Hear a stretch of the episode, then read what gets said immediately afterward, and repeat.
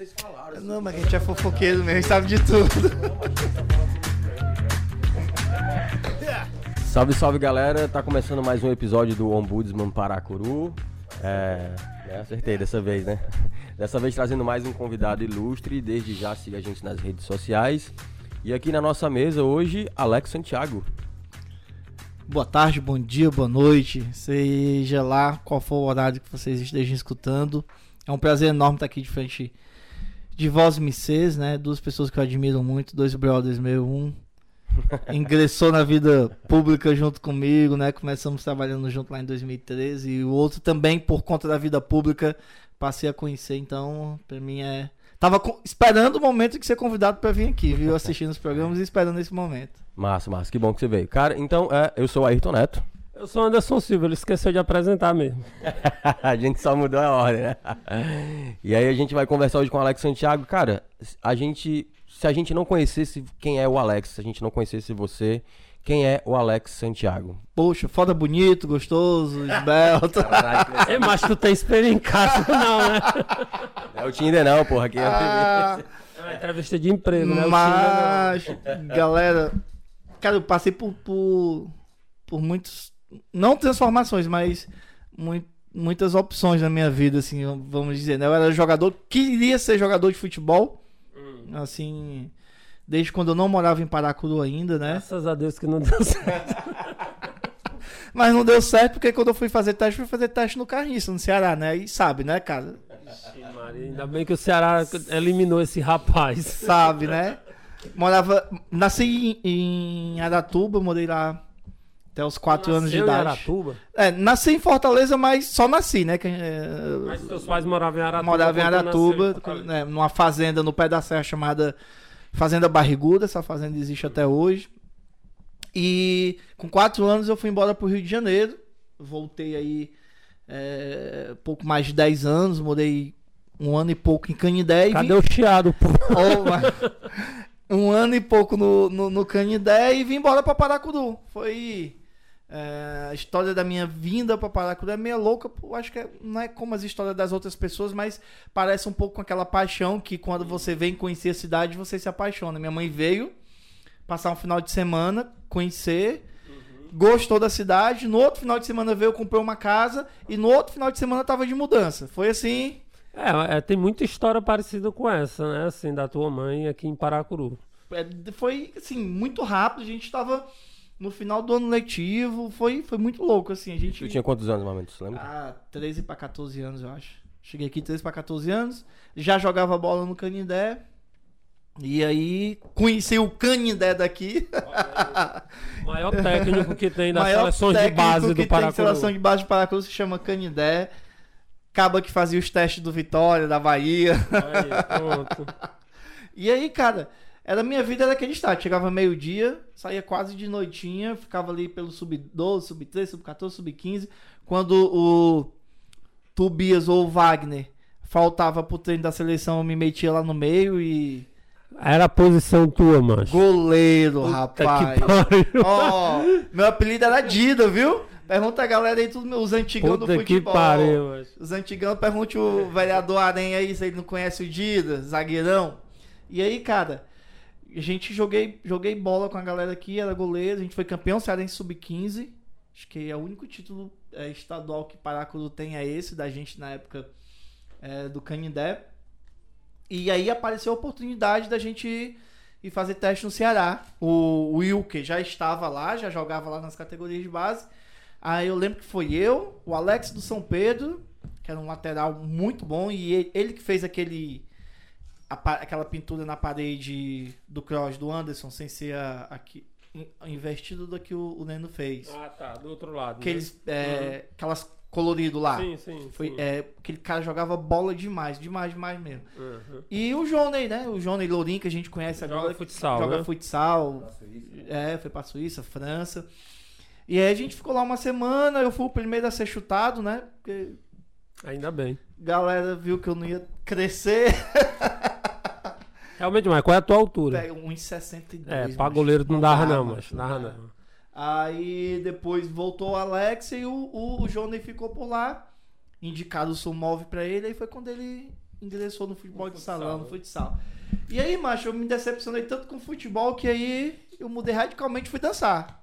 Aí nasce o Alex, artista, dançarino, bailarino, sei lá, fui dançar quadrilha.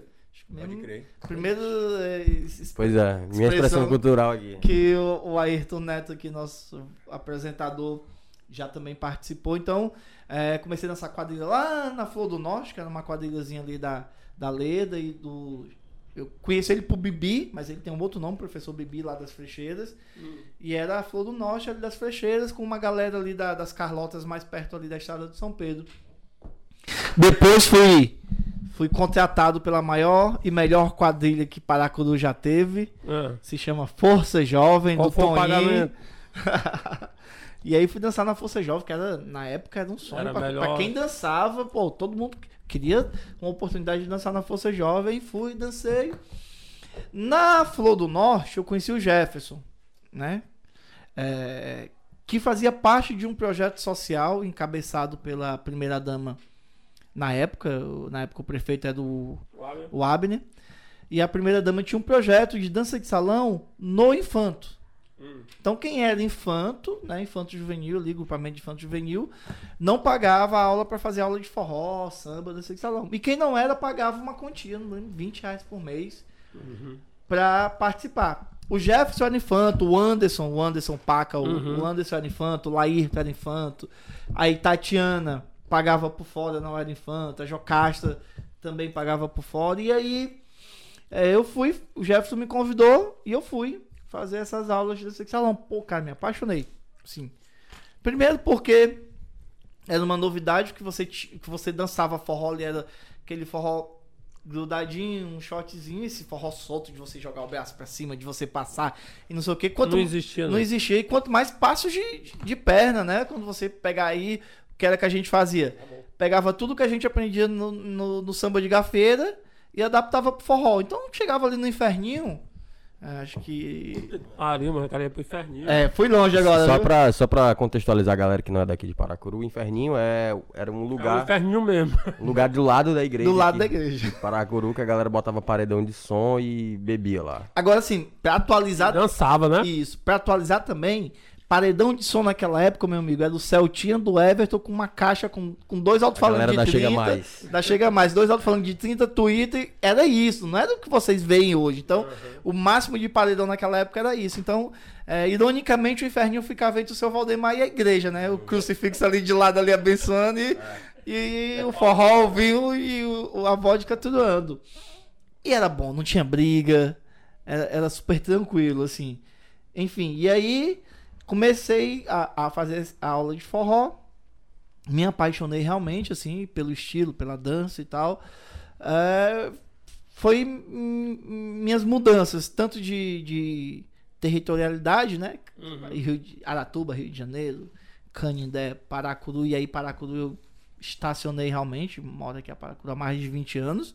Me sinto um. Não tenho o título de cidadão paracunense. Alô, vereadores! aqui, ó. Vereador, vereadores vereadores. Eu não tenho o título de cidadão paracuruense. Não é que eu acho que mereça, mas, né?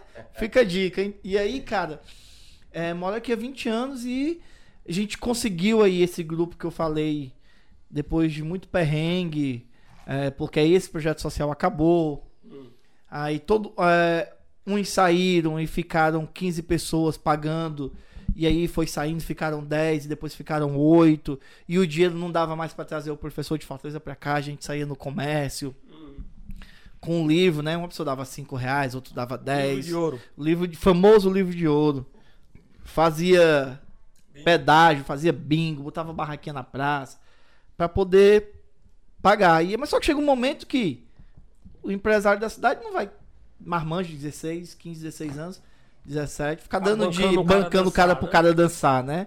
E aí a gente foi pros políticos. Fomos pedir ajuda Morena, dançamos em comício com com a- a- as letras assim no peito, M, O, R, E. Sério, bro? Era, mas a gente fazia. O Jefferson fez a coreografia quando era no final, aí tinha o nome Morena e o número, assim, em cima do caminhão. Sério, É isso, porra. Tem. Acho que a Tati, a Tati, a Tatiana tem, tem, tem foto disso, Essa Eu cara. quero ver. Eu vou, vou ver se eu pego com a Tati. Tem, mas tem, tem. Tem foto dessa época. E aí, macho, era muito, muito, E além de dançar pros políticos. né? Aí a gente começou a pedir, pedir dinheiro no, no- no- aos políticos, aos comércios, e a gente conheceu a vereadora Ieda. Aí a gente foi, ela fez diferente. A gente foi lá e ela disse assim, ó, se eu der dinheiro hoje pra vocês, vai acabar, mês que vem vocês vão querer mais e eu não vou poder dar. Mas eu tenho um irmão que ele trabalha com dança, mora- morava no Rio e agora tá tá vindo morar no no Paracuru. Ele tá trabalhando em Fortaleza no colégio de dança, né? Naquele momento, realmente o Flávio podia trazer qualquer tipo de dança que a gente quisesse pra fazer aula. O Anso tá rindo aqui que eu tô mostrando a foto. Olha a foto, macho. Eu tô vendo a foto aí. Macho, me manda essa foto. Eu vou- eu vou, eu vou perguntar pro Anderson quem é ele aqui nessa foto. E aí, mas ele e- ela disse isso do Flávio, né?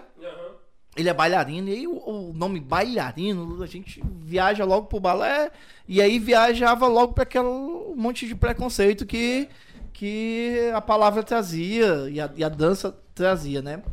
E a gente relutou. Não, tudo bem, Donida, depois a gente fala com ele. Só que o negócio era tão difícil, a gente tava vendo a hora perder os professores, porque não tinha dinheiro para pagar, a gente queria muito fazer aula de dança de salão, continuar aquilo, né? A gente já tinha sido a Dinasti Bailame, Stardance, é, a gente passava ritmo solto, a gente... é, o nome que o professor da gente ia para as academias virava o nome do grupo da gente aqui. E aí um dia a gente decidiu, não, vamos... Não foi nem assim, a gente não decidiu ir na casa dele. A gente foi no comércio de novo, não conseguiu nada. E aí, voltando pra casa, a gente viu o carro dele de frente à casa, um Suzuki Samurai branco. Ela disse, ó, quando tiver um jeepzinho branco ali de frente à casa da mamãe, ele tá em casa. Aí um olhou assim pro outro, olhou assim pro outro. Vamos lá falar com o homem? Aí a gente foi lá, chegou, bateu palma, lá vem saindo, não lembro hoje. Bermuda da Headley cinza, uma camiseta branca. Lembro. Que memória, brother. Descalço.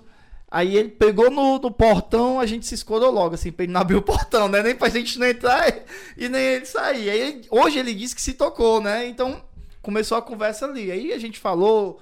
Isso por causa do preconceito. Isso por causa do, Por causa do preconceito, preconceito. claro, claro, claro. E aí a gente contou toda a nossa história. Ele perguntou se a gente estudava, perguntou se a gente trabalhava, perguntou o que, que a gente fazia da vida.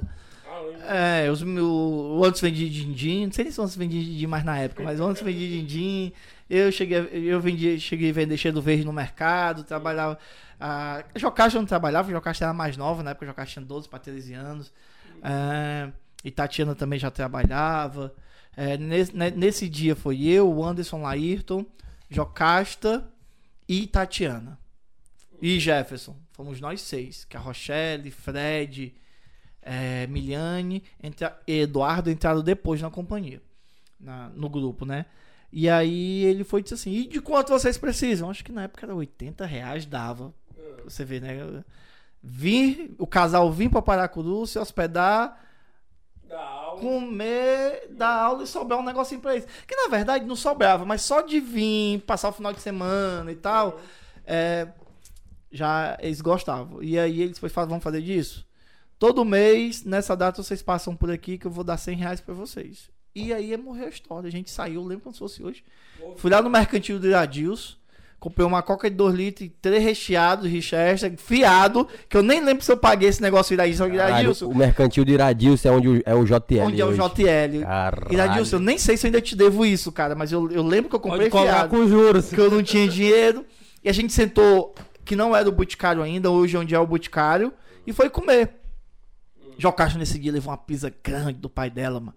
A gente passou o dia na rua, Anderson, mano. Dia, dia, dia no mundo pedindo dinheiro dos outros, mano. Quando foi guitarrazinha, foi que a gente foi resolver Embora. ir- se embora. Aí a gente ficou assim, extasiado, né? Do cara dizer assim, vou dar 100 reais pra gente todo mês e não disse mais nada, e não sei o que, não sei o que, não sei o que. Só que assim, os primeiros três, quatro meses, ele passava de frente à escola onde a gente fazia aula ao final de semana, pra ver se realmente a gente tava tendo aula de forró, se a gente tava gastando dinheiro com aquilo mesmo. E aí ele nunca ofereceu aula de balé, aula de nada pra gente nesses primeiros quatro meses. Quando foi numa Semana Santa, Semana Santa, tu lembra, não sei se tu já morava aqui, que o carnavalesco Joãozinho 30. Joãozinho 30 veio aqui pra reformular o carnaval de tava lembra aqui, ele? lembro. E aí foi numa Semana Santa e o, o seu Ribeiro, que era o prefeito da época já, com- pediu o Flávio para trazer os bailarinos do Colégio de Dança de Fortaleza para vir fazer uma apresentação aqui. Aí o que, que o Flávio faz? Vocês têm alguma coisa pronta para vocês dançarem também aqui? A gente fez uma coreografia de dança de salão, de samba e uma de forró. E foi nosso primeiro contato com bailarinos profissionais. E ali matou todo o nosso preconceito. Porque a gente viu que os caras não mordiam, os caras podiam ser se homossexuais, identificaram. podiam ser gays, podiam ser héteros, podiam ser o que fosse, mas respeitavam os outros. E a gente viu, gostou daquele, do que era a- aquele momento de palco, de ensaiar, de marcar e tudo. E os movimentos que eles faziam, a gente achava difícil. Olha, cara, a gente nunca vai conseguir fazer isso, não sei o quê. E nesse, nesse, nesse final de semana ele ofereceu um curso de street dance, que na época não existia negócio de hip hop. Hip hop é agora, break. Era street dance mesmo, dança de rua, com o Luiz Alexandre, que foi nosso segundo professor depois do professor de dança de salão. A gente aceitou, foi massa, a gente gostou. E aí, nesse, nessa oficina, nesse curso, a gente abriu para mais pessoas. Aí a Miliane veio fazer, o Eduardo veio fazer, o Fred veio fazer. Essas o- o- outras pessoas que passaram pela vida da gente da dança foram fazendo. E aí a gente gostou. Aí quando foi com dois meses, ele perguntou: quer que o Alexandre fique vindo também no final de semana? Vocês ficam fazendo as duas aulas. Aí a gente ficou mais um tempão fazendo aula de dance. Aí depois ele perguntou se a gente queria fazer aula de jazz. Aí a gente começou a fazer aula de jazz. Aí depois ele perguntou se a gente queria fazer aula de dança contemporânea. A gente tá fazendo aula de dança contemporânea. Quase um, mais de um ano depois a gente foi fazer um aniversário dele, surpresa. Em agosto, né? 5 de agosto. Se não me falta a memória, pelo amor de Deus, Alex. Dia, mu- Dia Municipal da Dança. Lei que tu pediu que fosse feito, mas 5, 5 de agosto. É, Depois que a gente fez o parabéns, que a gente comeu, ele botou a gente em círculo. Ensinou a primeira posição dos pés de balé, a primeira a preparatória Balé de clássico. braço do balé clássico, a primeira posição, a quinta, a segunda e mandou a gente relaxar. Parabéns, vocês fizeram a primeira aula de balé de vocês. Aí, mas a gente já tava fazendo aula de balé e nem sabia. Porque os exercícios do jazz tem coisas do balé, os exercícios da dança contemporânea tem e tal. E aí, cara, daí pra cá foi isso que quase todo mundo sabe. Porque tem uma coisa interessante. Tem muita gente também que não sabe da escola de dança ainda no Paracuru. É é uma coisa que a gente acha, já tá escola com quase 20 anos, a companhia com 20 anos. A gente acha que todo mundo conhece o projeto, mas é realmente não. Todo mundo pode até conhecer o projeto, É, a mas não história- sabe a é, a história, história do projeto, né? Aí, nesse período, ele foi convidado, porque assim, pra dar aula no Teatro Bolshoi da Rússia. Aí foi quando ele. Ninguém diz não, né? Pra uma experiência de vida dessa, não pode. Aí foi pra Joinville, aí ficou doente de estresse, voltou. Nesse período ele deixou o Adriano aqui, que o Adriano já faleceu, que foi o nosso ensaiador da companhia, foi uma pessoa que segurou a muito a barra aqui quando o Flávio não tava. E aí depois que o Flávio voltou, ele passava o dia sem fazer nada, ia pra praia, voltava, disse que ele ligou pro médico dele, e conta isso, se rapaz, ou eu morro de tédio ou de estresse. Então eu prefiro fazer alguma coisa. Alugou ali onde hoje todo mundo conhece como Casa das Artes. Foi a primeira sede da escola de- da companhia de dança de Paracuru e depois a escola de dança de Paracuru. E nós fazíamos aulas 5 e meia, porque tinha gente que estudava de manhã e gente que estudava à tarde. E aí a gente fazia aula a partir de 5 e meia. E o prédio passava o dia todinho vazio ali, uma sala de aula, né? Espelho, barra, linóleo. E ele começou a chamar os meninos que passavam pela calçada dele. Ele quer fazer aula de balé, ele quer fazer aula de balé, ele quer fazer aula de balé macho. De muitos sims e muitos não, a gente conseguiu duas turmas, uma turma de manhã de 30 e uma turma de tarde de 30. Isso, cara, sem patrocínio. Isso era patrocínio pelo bolso do Flávio. Era ele, foi ele que comprou as sapatilhas, foi ele que comprou as meias, foi ele que comprou o uniforme, ele que pagava o aluguel da casa. Só que aí a galera começou a passar fome, as crianças. Aí a gente identificou com, não todas, né, mas uma ou duas saíam de casa às vezes de manhã sem tomar café da manhã porque não tinha. Aí ele viu que o negócio era mais embaixo.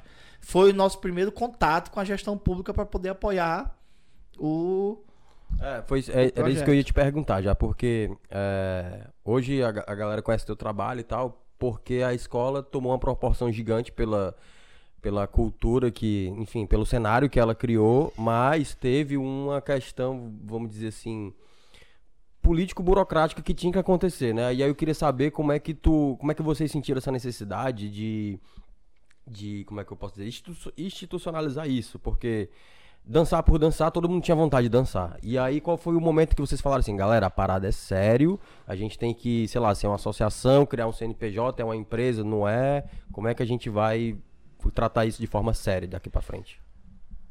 Pro, Flá- pro Flávio, foi quando essa criança esboçou um desmaio na sala de aula. O start dele foi ali, porque fugia da, da questão dele. Porque dar uma sapatilha uma vez por ano pro aluno é uma coisa, dar lanche todo dia para 60 é outra totalmente diferente, né? E aí, cara, ele foi dialogar com a prefeitura, a secretária de, de educação era a, a dona Antoninha Xavier, e aí abraçou o projeto com amor grande, não é à toa que ela é madrinha da escola, a biblioteca da escola de dança leva o nome dela.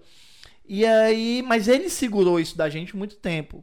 Ele queria que a gente se preocupasse apenas em fazer aula, dançar e dar aula. Toda essa questão burocrática e jurídica, ele segurou nas costas por muito tempo, muito tempo mesmo, assim. É, ele fazia os projetos, a associação já existia, porque ele tinha criado a Associação Dança, Arte e Ação, para criar o Balé da Cidade de Ceará, a Companhia de Dança do Ceará, a Companhia de Dança... para criar a Companhia Estatal do... Estatal não, a Companhia de Dança do Estado.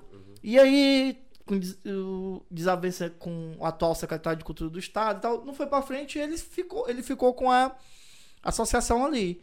E aí, quando ele começou a sentir essa necessidade de ter outros parceiros para poder manter o projeto, aí ele atua- atualizou o estatuto da, da associação e começou a usar a associa- associação aqui.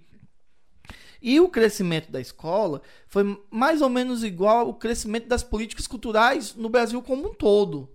É, hoje a gente tem uma série de editais para concorrer, uma série de opções, assim. é, hoje não, nós tínhamos muito. Depois do governo, depois do golpe Não fala o nome. E depois do, do governo do Nésio aí, do, desse doido, é, essas políticas é, tiveram um retrocesso muito grande. Mas no Ceará, não. No Ceará, não, porque gente, nós temos um governo que, que liga para a cultura, tem um governo que respeita, que coloca- colocou bons secretários. Tivemos uma sorte de ter bons secretários é, assim, nesses últimos 10 anos. Então, essa política cultural pública é, no estado ela cresceu muito. Então, foi mais ou menos crescendo, a escola foi crescendo junto com essas políticas culturais. É, e aí, o primeiro parceiro foi a prefeitura, logo após, é, Flávio Eliotero ia passando ali na, na casinha ali e viu aquela música de balé, parou na porta, o Flávio tinha uma janela, tinha uma janela grande ali antigamente, exatamente pro pessoal parar ali e olhar o que estava acontecendo ali dentro, ver a aula de balé. Ele pediu para entrar, pediu para assistir, foi embora. Quando foi no outro dia, veio de novo e se apresentou. Ó, sou Fábio Leotério, sou gerente de, de, de produção da Petrobras e tal, e tal, e tal. E a gente tem vontade de apoiar vocês. Então a gente disse assim, que a gente tem a sorte grande da Petrobras O cara da ter vi- Petrobras. A Petrobras veio pedir para apoiar a gente, assim, mas não porque a gente fosse os bons, não, porque a gente nem sabia que podia pedir dinheiro da Petrobras, que, que tinha essas políticas, e aí foi aí que o Flávio começou. Aí chegou um momento que o Flávio se matava de fazer projetos e não conseguia estar na sala de aula. E a gente também não tinha o domínio da sala de aula por completo. Aí ele foi, fez o quê? Pegou o Laírto, colocou na secretaria. Criou a secretaria da escola de dança. Porque o Flávio era que fazia os diários, o Flávio era que fazia os relatórios, o Flávio era que fazia o cadastro das. Tá entendendo? Então aí ele. O primeiro cargo que nasceu na escola de dança foi o secretário. E aí é, depois começou, aumentou as turmas, aí vieram é, mais alunos e tal, e tal, e tal, e a gente ganhou do, da prefeitura aquele espaço ali na boca do poço. Com a condição de que se em dois anos a gente não inaugurasse o prédio, mesmo a gente tendo feito o que fosse nele, o prédio faltaria para a gestão. E aí o Flávio começou. Pá, pá, pá, pá. A Petrobras apoiava, mas era, não era muita coisa. E aí ele fez aquilo tudo do bolso dele. A reforma todinha. E o final foi difícil, porque o final do dia dele acabou. E era um perder e um servente, que não dava pra colocar mais jeito. No final a gente teve que ir pra dentro. ajudar a fazer massa, ajudar a pintar, porque a gente sempre fez essas coisas, assim, a gente, né, graças a Deus a gente não tinha preguiça de trabalhar no projeto. Foi quando ele fez uma reunião, colocou a gente dentro da associação, né, é, como conselheiro, tesoureiro, papapá, papapá, papapá, e disse, agora vocês precisam me ajudar nisso. E aí ele não disse você vai ser isso, você vai ser aquilo, você vai ser. Ele foi vendo a disponibilidade onde a gente se encaixava. Por isso que eu saí cedo da sala de aula.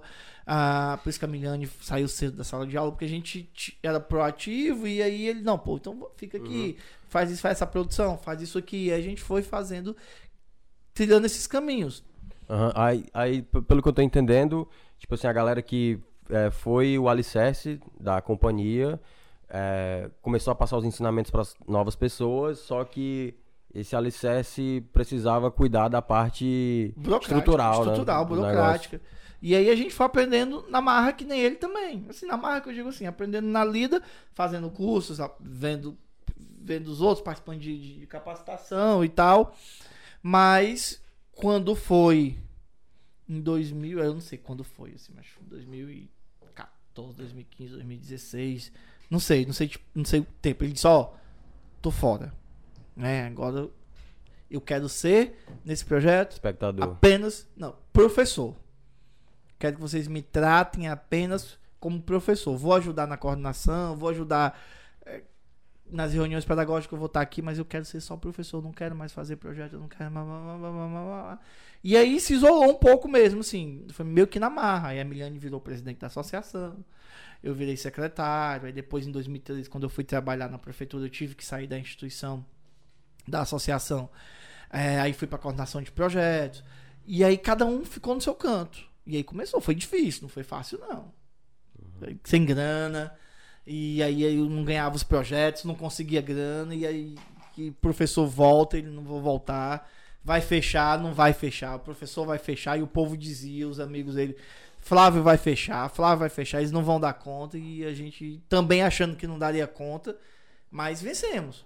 E cara, e porra, vocês foram pra Paris, brother. Pô, Pô, Era isso que eu ia dizer. Antes dessa confusão todinha aí de vocês virarem é, gerentes, né, da, da escola, vocês bailarinos, cara. Vocês, antes de vocês serem isso aí, vocês foram bailarinos. Pra onde vocês andaram, o que vocês fizeram. É, vocês foram ver o Brasil errar de 7. Porra! Pare, verdade, Lembra disso velho. não? mano? Cara, Caralho. nossa primeira viagem pra fora do estado, pra dançando como bailarino, foi, foi para Campina Grande. É, a gente até brinca porque é onde o Fred mora hoje, né? É em Campina Grande. Tem dois, duas partes da gente lá, o Fred e o Jefferson. É, moram em Campina Grande hoje, trabalha, trabalhando com dança. O Jefferson não mais, é fisioterapeuta agora, trabalha no hospital, mas o Fred ainda trabalha com dança. E aí, cara, foi um sonho. A gente não conseguiu dormir. A gente foi pra casa da Jocaixa, fez bolo pra comer durante a viagem. E ficamos lá madrugada, porque a gente ia sair de madrugada com o Paulista. O Paulista é uma figura importante desse processo é, que da companhia van, de né? dança. E tinha uma van. E a gente, a maioria das viagens, nós fizemos uma turnê pelo Nordeste com o Paulista. Naquela sprinter dele que, que as poltronas não eram reclináveis. Assim, que ó, pariu. teso. Era se perdendo no meio do caminho, se achando. E aí, cara, a gente foi pro Campina Grande, foi o céu, macho, assim, foi muito massa. E depois a gente ficou sabendo que o Festival de, de Inverno em Campina Grande era o festival mais antigo cultural do país. É, o Flávio dançou lá como bailarino do Guaíra, depois dançou como bailarino do Municipal do Rio de Janeiro. E, e, assim, é, foi muito significativo ter sido lá, né? Primeiro local. Mas quando a gente foi dançar lá, a gente já, já tinha dançado no Guajiru, na Lagoa da Porca, no São Pedro de Cima, no Pode São Pedro de crer. Baixo, no Jardim. Já tinha dançado em, em quadra de, de forró do, do Noca lá na Marizeira. Já tinha dançado no Sol Quente pra Festa das Mães. Já tinha dançado em campinho de futebol na Quinta das Flores ali. no- Caralho, no projeto. A gente do já nada. tinha rodado o nosso Paracuru todo. Caralho, dos- do nada os caras. Do nada não, né, porra? Caralho, os caras vão pra Paris, mano. Aí, cara, a gente foi lá pra, pra dança, dançando pelo Nordeste. Nossa primeira viagem pro Rio de Janeiro foi muito emocionante, porque a equipe da Globo tava gravando os brasileiros, né? Então, É o do Ednei Ednei Silvestre. Silvestre com o Flávio.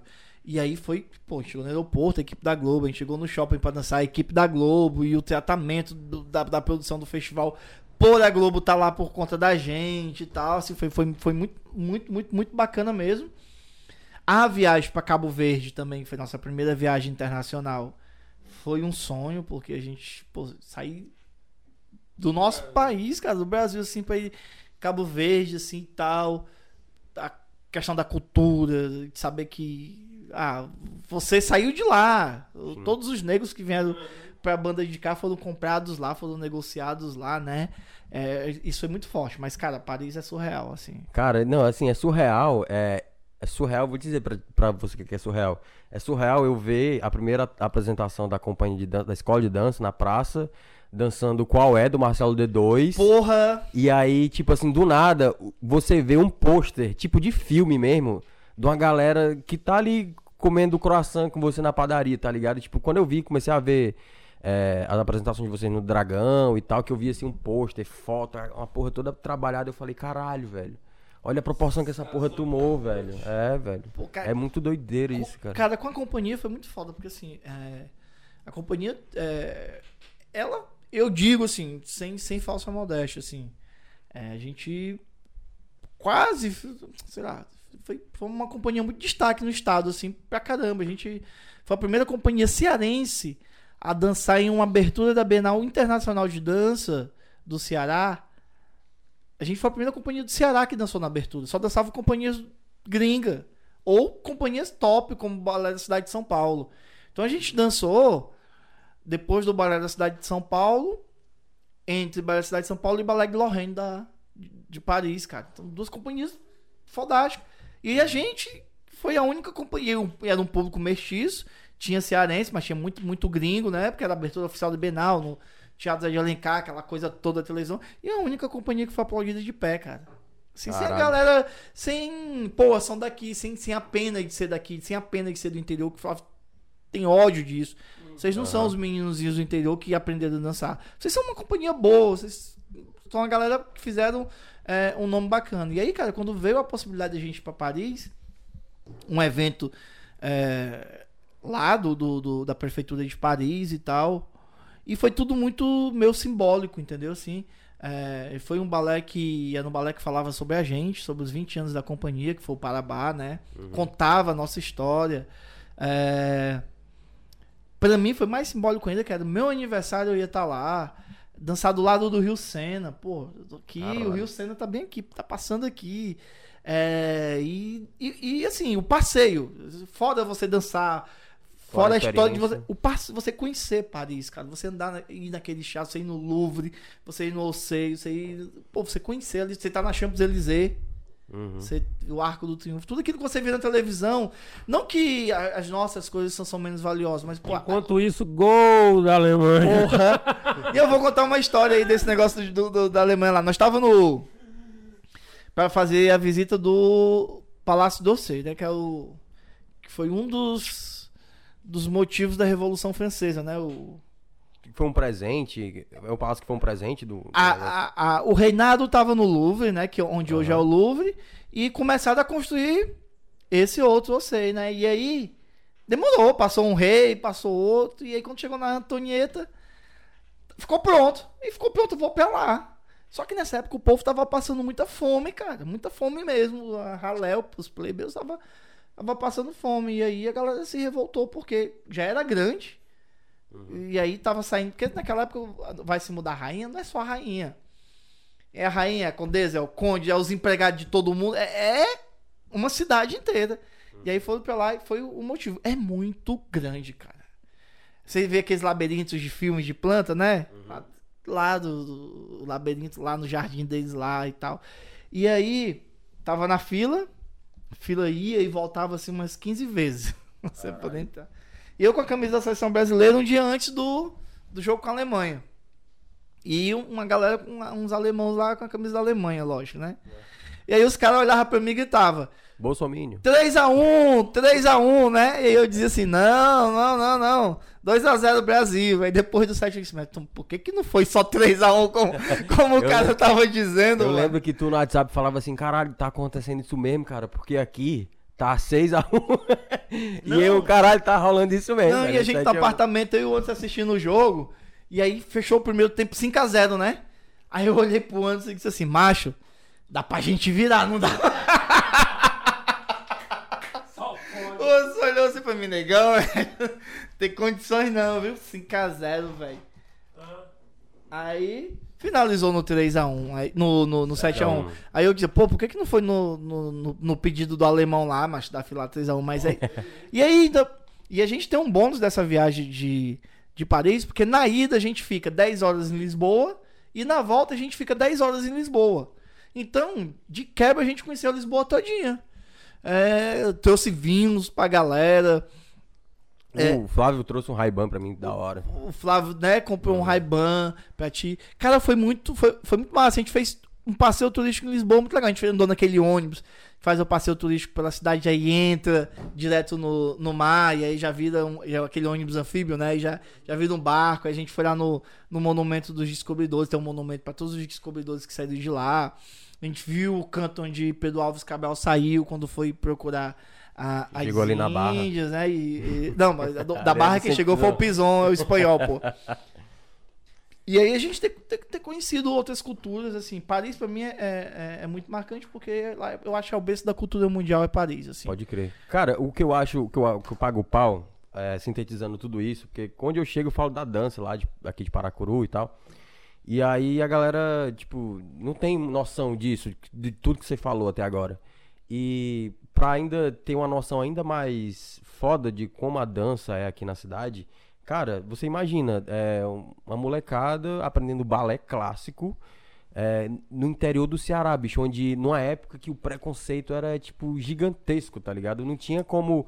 Tipo, eu mesmo, você sabe, né? Eu chegar em casa e falar assim, pai, quero dançar balé, meu irmão, bicho, não tem como, era surreal.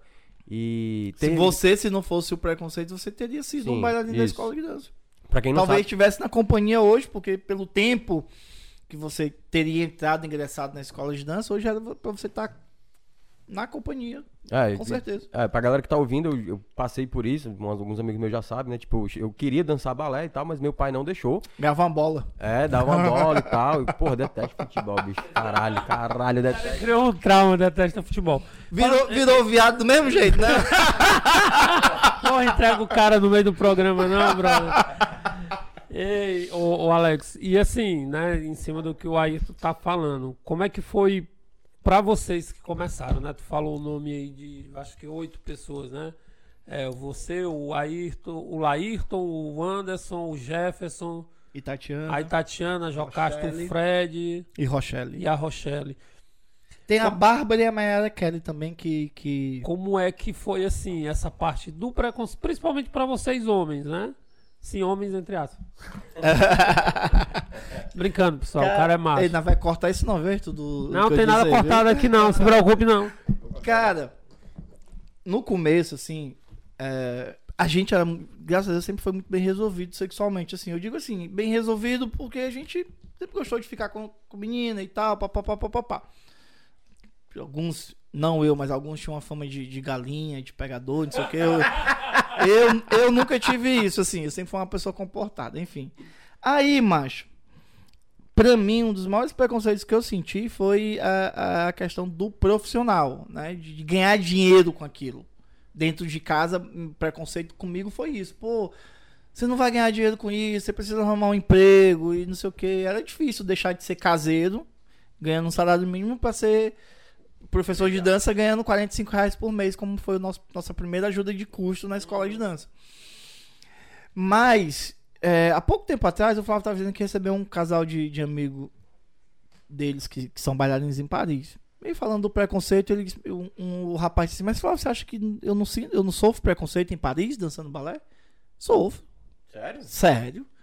Preconceito com, com, com bailarino tem em todo canto. no- Agora, há pouco tempo, quem tá fazendo aula de balé é o aquele músico, que é ator também.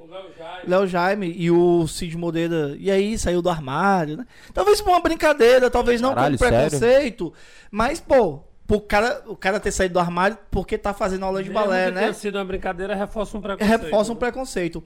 E aí, pra gente, assim, eu falando por mim, eu tive muita essa questão de preconceito. Os meninos, a, gente, a gente, homens, não sofreu. mu- Levamos muito nome de viado, de gay, de baitola, papapá, quando tava dançando. Até pelo figurino e tal. né? pelo figurino. Minhas irmãs quase saíam saía no tapa com a galera que ficava falando mal, que elas assistiam, ninguém sabia que era irmã da gente. Pô, não sei o que, quer ver o viado, não sei o que. Teve muito disso, mas é, eu acho que a gente arrancou muito toco nesse nosso começo. E aí é- o pessoal foi mudando essa opinião quando a gente não mudou o nosso jeito de ser. A gente continuou fazendo aula de balé, continuou dançando, e o nosso jeito de ser continuou sendo, sendo é, o mesmo. Mas eu ainda me pego com- conversando com pessoas e pessoas chegam ali na minha macho, eu pensei que tu era viado. Agora, há pouco tempo. né? Mas não é por causa da dança mais não, É, né? agora, agora, agora deve ser por outras coisas, mas o pessoal pergunta, não, eu achava que tu era gay, eu achava. que- Não, é, essa palavra gay, mal uso, é viado mesmo.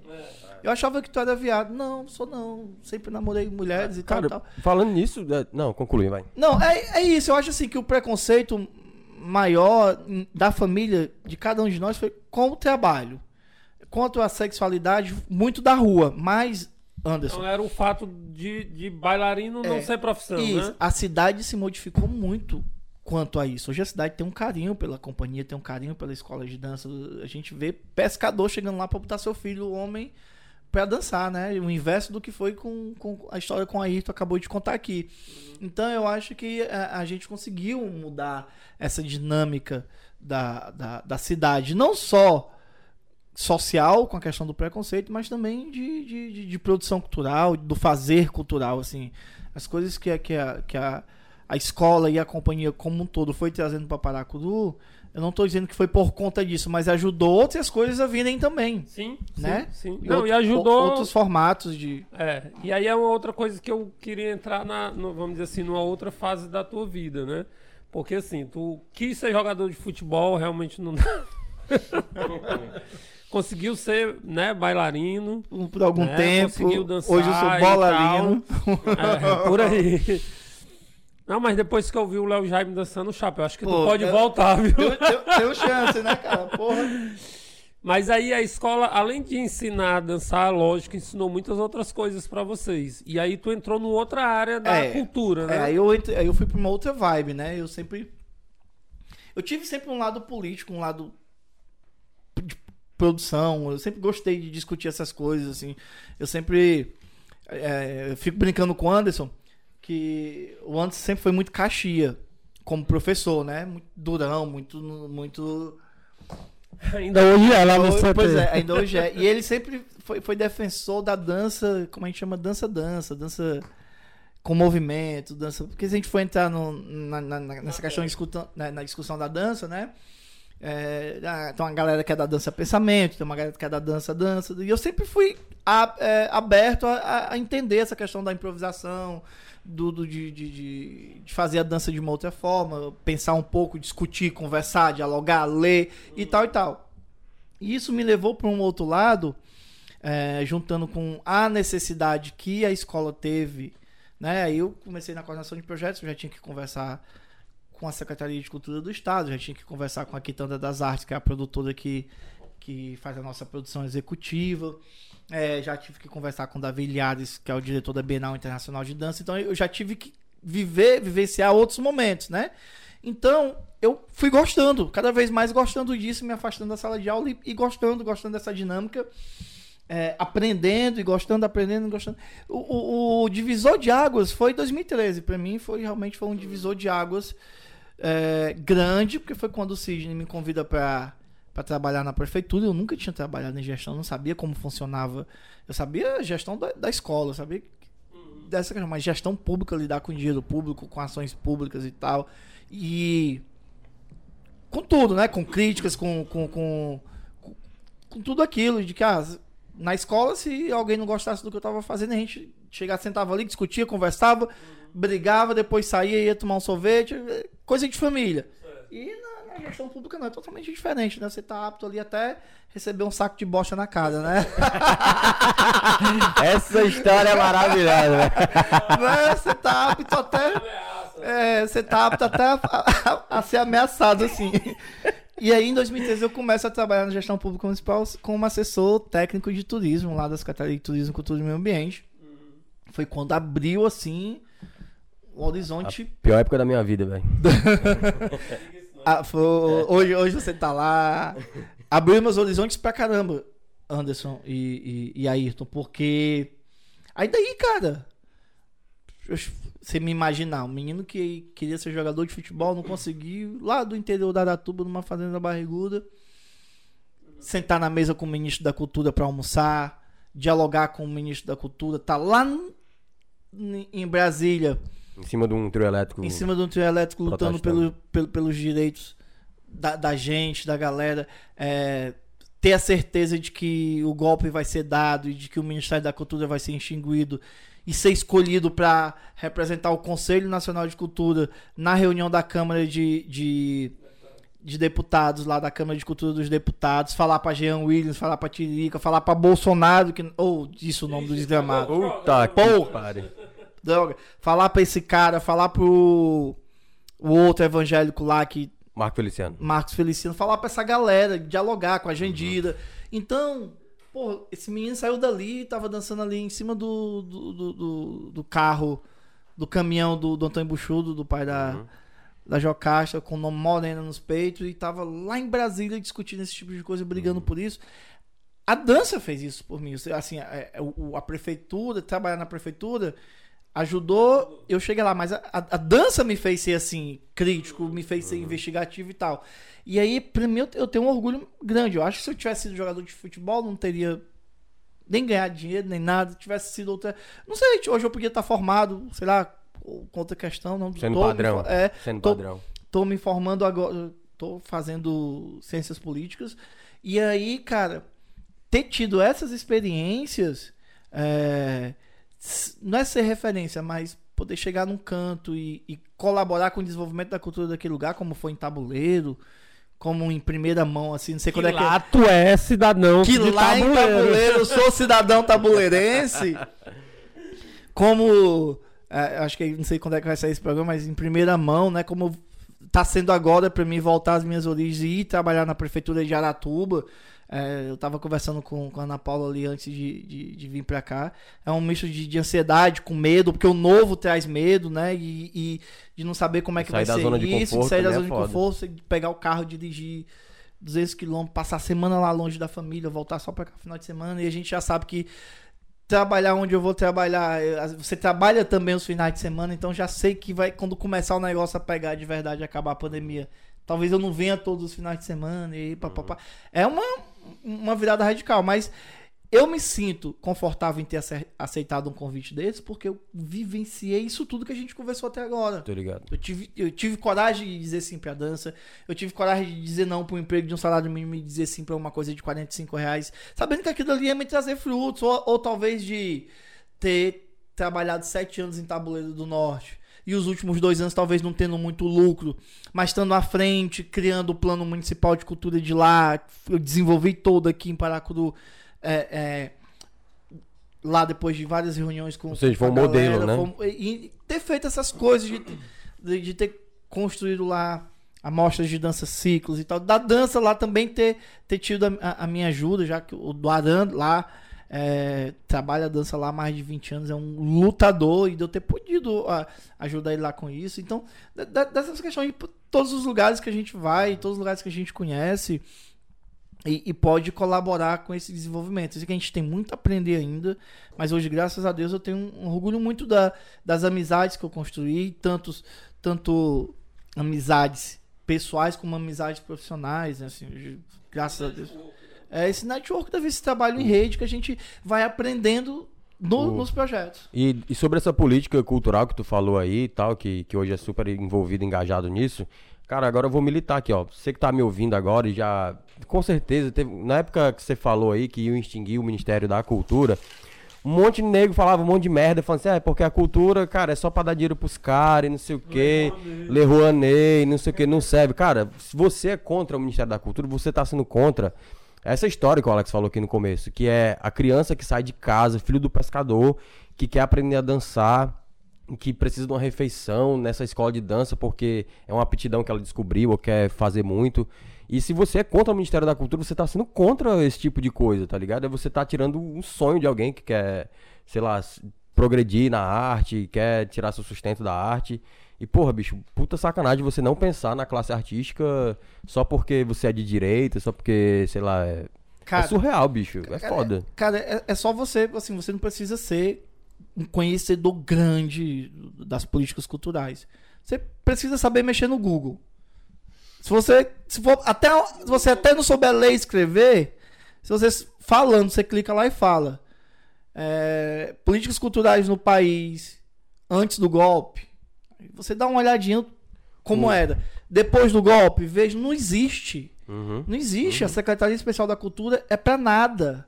É pra nada. Não existe mais política cultural E- no país. Não existe. E, vou dar um exemplo bem básico aqui, ó. É, o antes falou aí, frescou da, da Lei Rouanet, né? Aqui no estado a gente tem aquela lei de incentivo. a- O mecenato. O mecenato. Mecenas. Isso, pronto.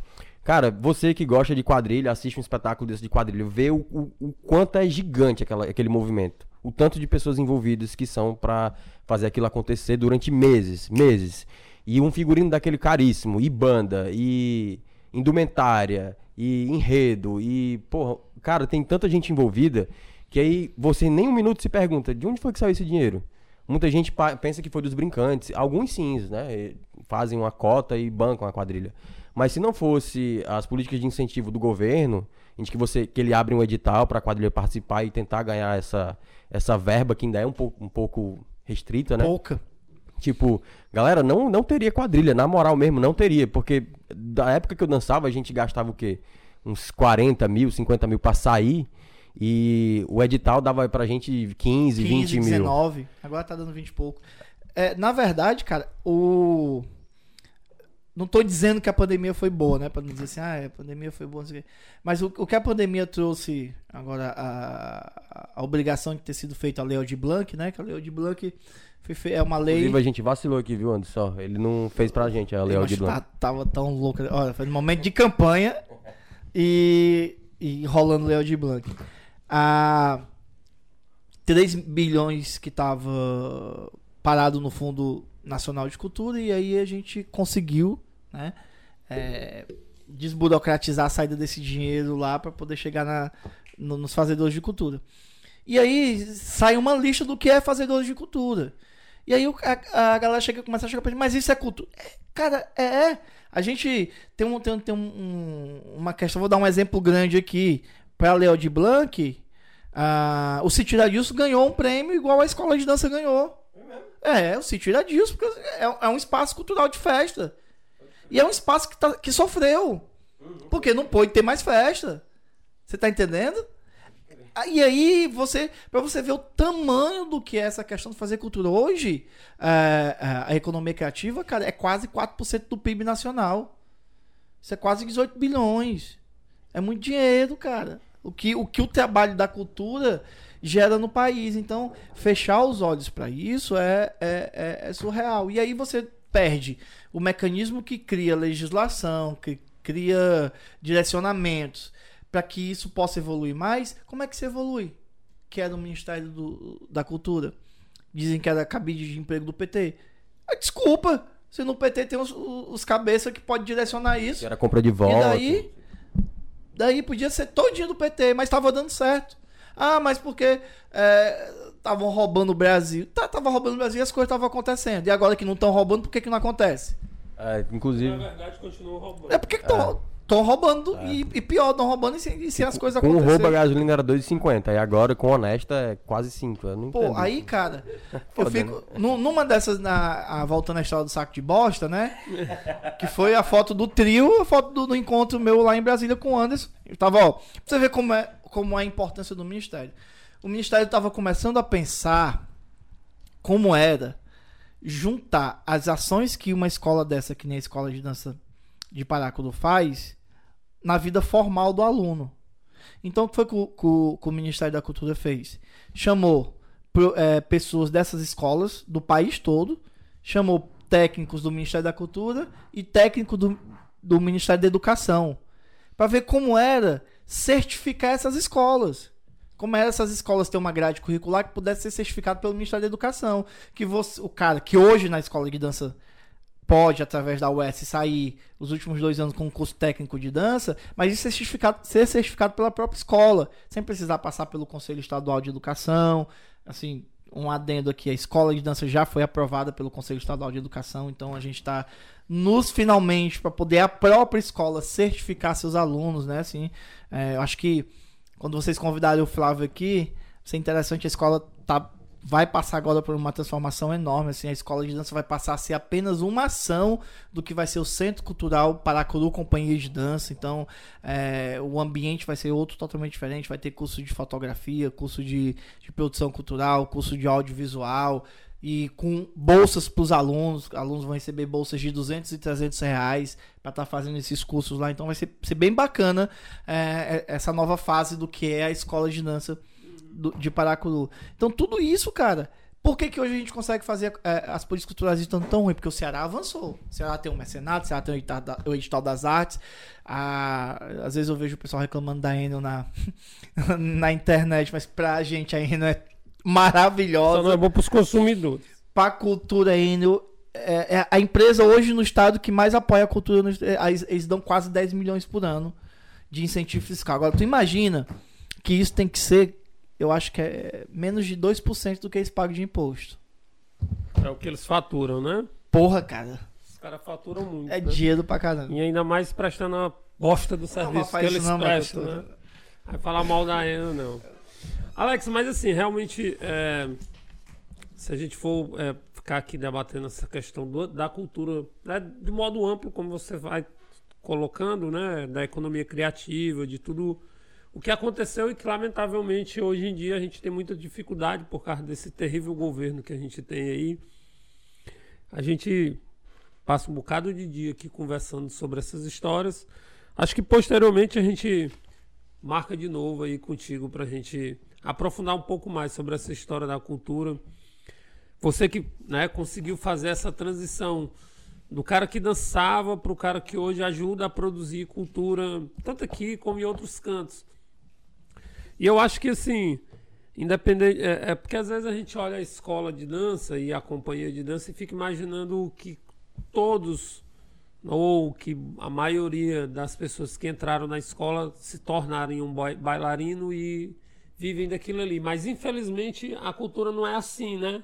Assim, aliás, não só a cultura, né? A gente também tem das outras profissões. Não é de 80 engenheiros hoje em dia que se formam na universidade, que os 80 vão trabalhar como engenheiro. Né? Mas na área da cultura eu acredito que ainda é mais difícil, né? Porque as pessoas continuam achando ainda que artista não é profissão, não é que profissão. cantor não é profissão, que bailarino não é profissão, Menos, que me... fotógrafo não é profissão, que mesmo dizer, sendo 4% do PIB, mesmo movimentando financeiramente, né? É, é complicado. É por isso até que uma, eu tenho um colega que ele é músico, e aí, às vezes, ele vem aqui no Paracuru. Na verdade, ele é colega da minha irmã. E aí, às vezes, o, a gente está lá e o meu pai tá. A gente está tomando uso e o pai diz assim: não, pega o violão para tocar. E eu fico, é a mesma coisa tu pedir pro o cara é médico é, te consultar no o cara, é, o cara é profissional, né? Aquilo ali é a profissão do cara, ele já passa a semana toda fazendo aquilo ali.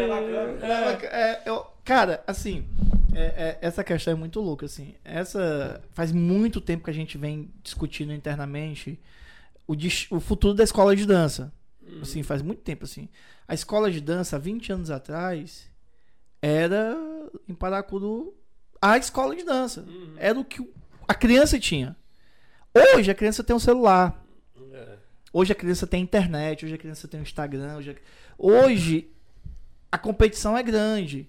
Então, a, a gente vinha vendo como mudar para fazer isso. E aí a gente, conversando com o Paulo Vitor lá na Quitanda das Artes, e o Paulo está desenvolvendo um projeto lindo na área da educação, em Niterói, em Rio Grande do Norte e tal, que são as escolas criativas, que é um novo modelo de ensinar, uhum. né? Assim, jogando que tudo tem na atualidade. E aí a gente pensou como é que seria as escolas criativas dentro da, da escola de dança. Não dá certo que a escola criativa é fundamental, não sei o que. Não sei o que. Vamos tentar ver o nosso formato como seria. E a gente identificou que a gente tem muito ex-alunos que ainda teriam, tem vontade de voltar para a escola de dança, mas não para fazer aula de dança. Uhum.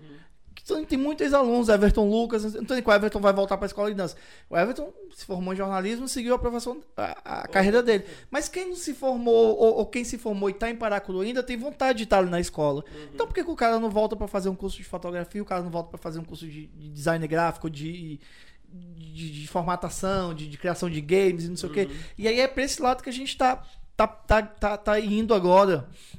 A gente vai fazer um. um tá, tá contratando uma empresa agora para fazer um estudo social exatamente disso, porque não adianta eu achar que tem muitos alunos da escola de dança querendo voltar para a escola de dança. Eu preciso saber quantos tem, quantos tem, qual a idade. Então a gente vai contratar uma empresa agora para fazer isso, já está certo, assim, para fazer esse estudo demográfico, IDH da cidade, fazer ter tudo isso para a gente é, atirar no lugar certo e, e atender o público correto que a gente precisa. Mas assim, nada muda do que é tudo gratuito, tudo voltado para arte, assim é uma coisa que a gente sempre diz, gente, nós não somos um projeto social, nós somos uma escola de artes, né? Então, assim, é pensado Deixou desse. de ser, né? É, Deixou de ser aquela coisa que começou como uma coisa direcionada, mudou. É, lógico que com o passar do tempo a escola foi criando uma outra característica, né? Hoje em dia ela tem uma outra influência dentro da cidade.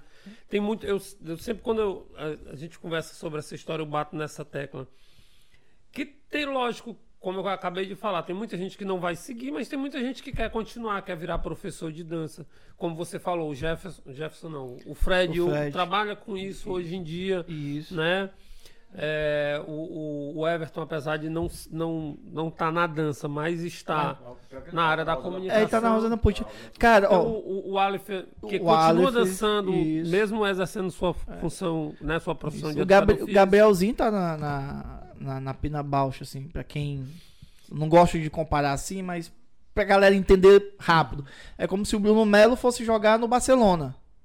Ah, entendi, entendi. A, a importância do que é a Pina Bausch pra dança é a importância do, do Barcelona pro, pro futebol. futebol. E é uma pessoa daqui estando nesse canto. E o Gabrielzinho tá lá, o Gabrielzinho da boca do poço. Tô ligado. Tá lá, tá lá. Então, é, é isso. Eu acho assim, o, o, o Teatro da Vinhares, que é uma, uma ação dentro da escola de dança, dentro do, do Centro Cultural, vai ficar independente agora. Assim, a gente vai comprar 80 mil reais de luz, vai comprar 20 de luz som, cênica. luz cênica. Então, o que, que vai acontecer? O, a banda Mestre Pichona, a, que hoje quem coordena é. Quem, quem direciona é o Madiel, mas é da prefeitura, é uma hum. coisa municipal. A prefeitura quiser fazer um. Ou o Madiel ou a prefeitura quiser fazer um, um espetáculo cobrando a gente já decidiu qual, qual vai ser o, o mapa da escola, qual que vai ser a quantia que você vai alugar o palco. Você tem o quê? Você vai nessa quantia que você vai pagar, você vai ter a luz, o som, o técnico de luz, o técnico de som, a pessoa que vai estar na bilheteria. Você pode ficar com o bar ou não, que aí a cantina a gente faz um bar. Não é um bar de vender bebida, mas vender refrigerante, vender água, dependendo. Pipoca, pipoca no preço do, do Norte Shop, vocês vão ganhar dinheiro só. do jeito que for, você vai receber o espaço limpo. Vai ter... Então, essa equipe já, tá, já não está formada, mas os valores para a equipe já tá lá e o valor da pauta do teatro já tá feito. Então, é, a banda que, que o Delano Santos que quiser fazer gravar o DVD dele lá com, então, quando as coisas voltarem ao normal, ali vai ser um espaço para isso. Vai ser como é o Dragão do Mar, como é o José de Alencar, vai ser, você vai pagar a pauta e vai estar tá lá, porque a gente tem que se pagar também. Tem energia, tem essas pessoas. Mas, cara, a gente vai para uma história de que é o sonho de Paracuru, que, que é, o teatro. Patamar, que é o é teatro. É você tá é. ali evoluindo para uhum. aquela história, né? E aí, se a galera do turismo já pode os hotéis vender, vender essa, essa programação, ideia, né? essa ideia, ó. Você vem aqui em junho, em junho tem um espetáculo do Delano, tem um espetáculo de dança, tem um espetáculo da Mestre Pichuna e tem um espetáculo de teatro. Você quer vir em qual período? Quer dizer, o cara vem, passa o dia na praia e de noite ele tem alguma coisa para fazer. Tem alguma né? coisa para fazer, então. Além de ir pros bares. Pode ir pro bar depois do show. Depois do show, é, showzinho assim.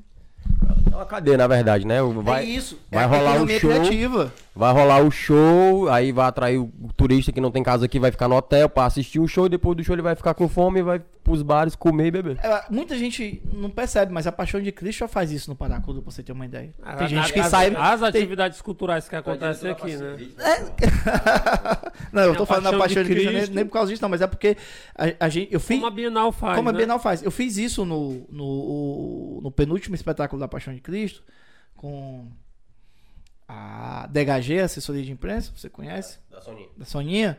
A gente trouxe uma, uma fantude de, de, de repórteres, jornalistas para cá para assistir, quase 10. A gente mandou buscar, deu janta e tudo para assistir o espetáculo. Pô, depois falar bem, porque o espetáculo é um espetáculo maravilhoso e tal. Então eu acho que essa dinâmica que de, de evolutiva através da arte da cultura na cidade de Paracuru, que é o que eu quero fazer em, em, em agora, que eu acho que, que é o futuro de, de, de, de- de cidades que nem criança. Eu falei a minha campanha toda para vereador. Eu não acredito no desenvolvimento econômico da cidade da, de Paracuru através das indústrias, de muita indústria. Eu ac- acredito através da economia criativa voltada para o turismo.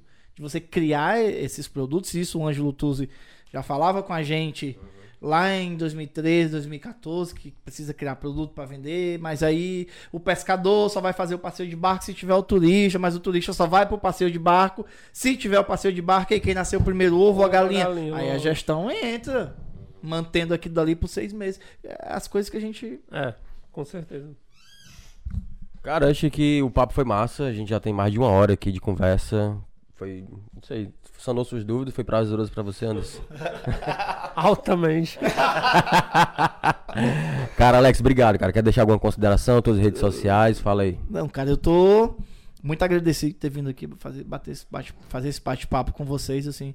O que, o que eu penso agora é que cada vez mais fica mais difícil falar disso tudo organizadamente, assim, cronologicamente, porque acaba é, a- aconteceu muitas coisas assim, mas é, eu acho que isso, e- e- esse meu programa pode ser o primeiro de uma con- continuidade. O Anderson pode vir aqui falar da vida dele e fala um pouquinho Vamos, vamos trazer. né, vamos e trazer. Lá, e, e finalizava com o Flávio quando isso aqui tiver com. Não, a gente quer trazer Né? esse pessoal aí que teve no, no início da Isso, escola, que- até pra fazer aquele negócio que eu já conversei contigo uma vez e eu acho que é a, a quarta vez que eu vou falar sobre isso aqui no programa.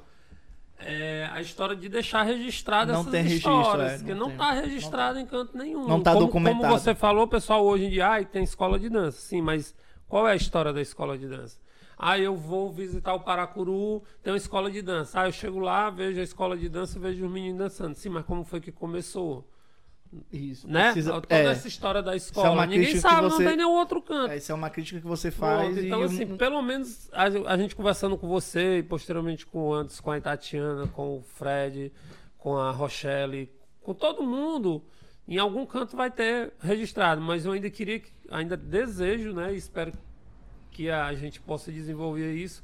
É colocar realmente em papel, em, em vídeo, em Isso. fotografia, todo esse negócio, para que seja realmente documentado e registrado. Porque quem é que vai saber como foi que se formou, né? Toda essa história que você contou aqui pra gente, se a gente não deixar registrado. não deixar né? registrado, sim, claro. E é isso, agradecer. E é Alex Santiago no Facebook, é Alex Santiago também no Instagram, ou 78 Fazer Cultural, que é o nome da minha empresa.